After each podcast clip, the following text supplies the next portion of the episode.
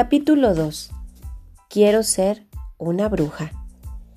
En el año 1996 yo empezaba a transitar eh, un poco más esta parte de la adolescencia, pero empezando también a convertirme en una jovencita adulta, ¿verdad? Eh, siempre fui una, una chica muy sana. En este sentido, no me gustaba fumar, no me gustaba tampoco tomar, que no quiere decir que no lo haya experimentado, pues alguna vez alguien en la escuela se le ocurrió eh, darme un cigarro y la verdad es que no me gustó para nada la experiencia.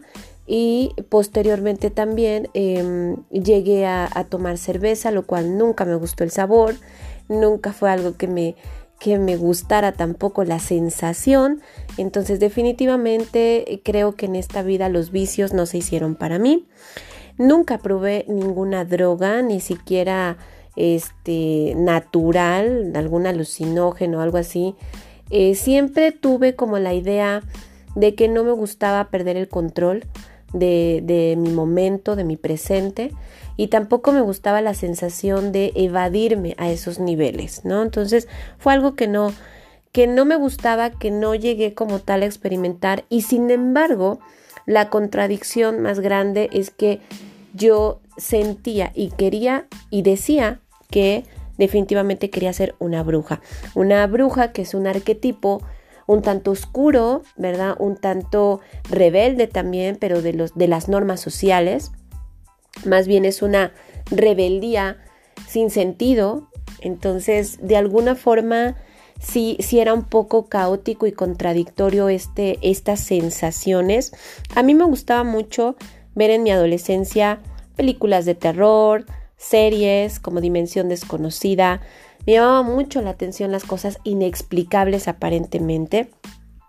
Y eh, pues bueno, una de las películas que más eh, me impactó en su momento fue precisamente Jóvenes Brujas, ¿no? Que definitivamente marcaba también el inicio de una diferencia, de un cruce de caminos con respecto a eh, la bruja blanca y la bruja oscura, ¿no? Creo que ahí está muy bien plasmado esta parte de cuando traemos magia, cuando de alguna manera nos sentimos conectados con algo bondadoso, con algo positivo, o a su vez cuando somos totalmente destructivos. Y creo que ahí está muy claro esa línea de, de conocimiento, esa línea de, de, elección que toda, toda chica debía de, de decidir en este, en este descubrimiento. Fui un poquito dark también.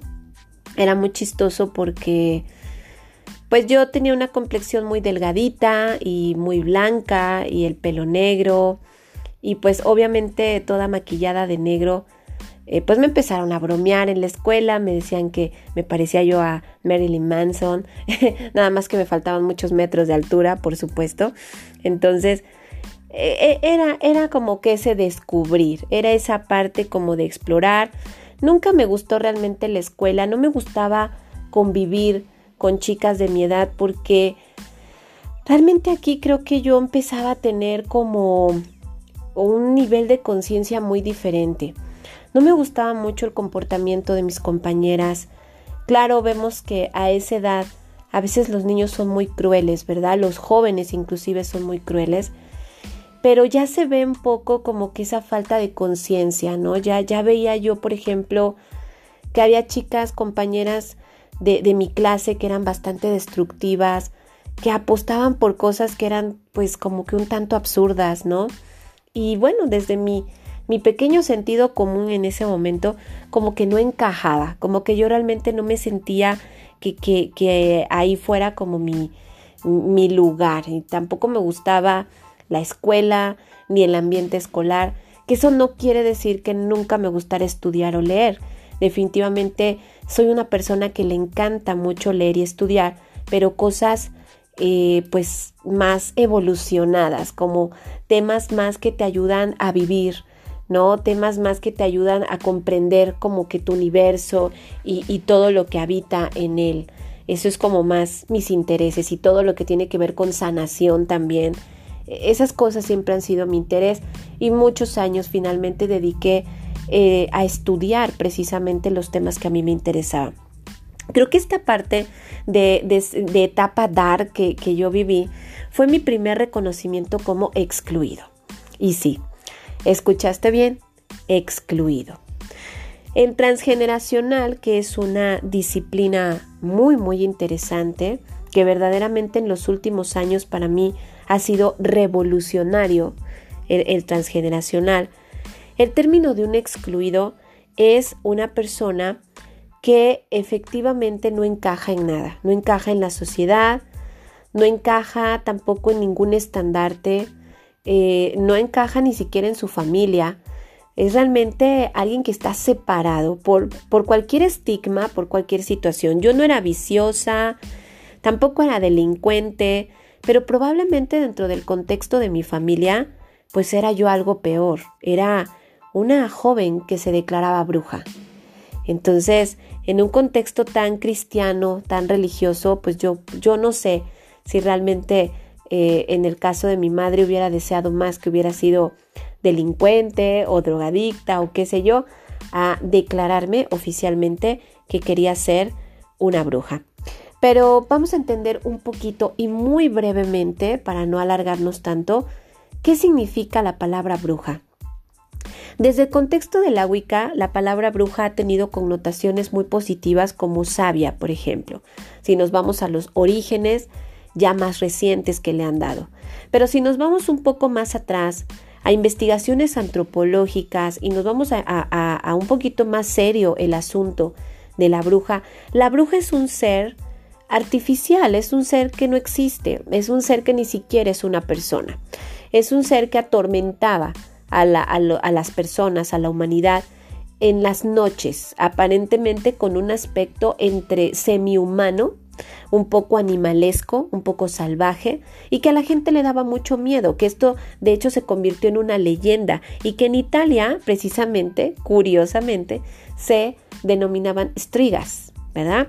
Entonces, eh, bueno, pues era un ser sobrenatural que atormentaba en las noches, que paralizaba a las personas cuando estaban dormidas. Entonces, de alguna manera, eh, cómo llegamos al punto de hoy de las brujas modernas desde un contexto de un ser que ni siquiera era humano. Bueno, pues esto se lo debemos a la Inquisición.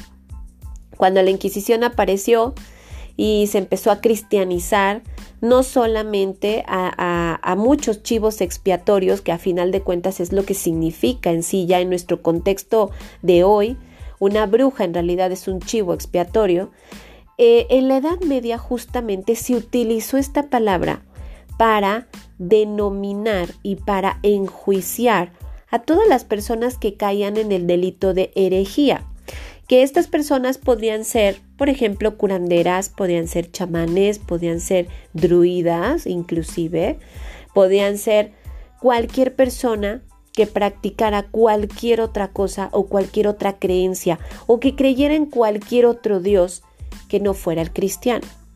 Obviamente, pues estas personas eh, podían ser enjuiciadas por herejía y automáticamente eran denominadas como brujas para provocar en la población miedo. Si ya de por sí se le tenía miedo a la palabra bruja y ya había un contexto de una historia en la palabra bruja, pues este era el mejor momento para que los chivos expiatorios fueran denominados brujas.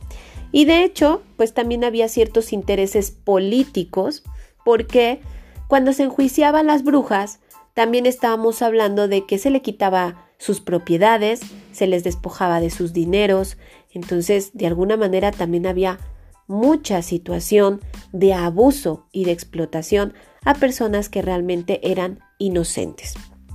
Así que bruja no tiene nada que ver con empoderarse según algunos especialistas más recientes que han investigado a fondo la historia de las brujas, sin embargo, ante las ataduras transgeneracionales, era la única forma que de alguna manera encontró mi alma para emprender un vuelo de libertad emocional y espiritual. A los 18 años, finalmente marcaba para mí una experiencia muy fuerte que era declararme una bruja para tener la fuerza suficiente de salir de un círculo transgeneracional que de alguna manera marcaba mi vida y marcaba mi destino. Fue de alguna manera esa declaración inconsciente de ser excluido o de ser un chivo expiatorio para revelarme ante lo que mi historia familiar finalmente ya había determinado para mí.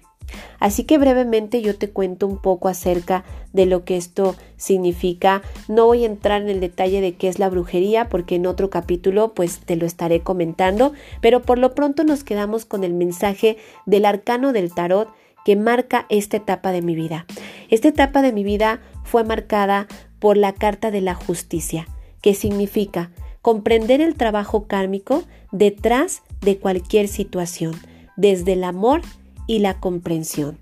Vengo aquí para traer la luz a lo que veo, que desde mi perspectiva es un hermoso mensaje para darnos cuenta que cuando nos declaramos brujas, no significa que voy a ser el apestado de la familia, ni voy a ser tampoco la oveja negra de la familia ni de la sociedad, sino que vengo a iluminar a través del karma, a través de la justicia, a través de los ojos del amor y la comprensión, mis raíces y mi destino.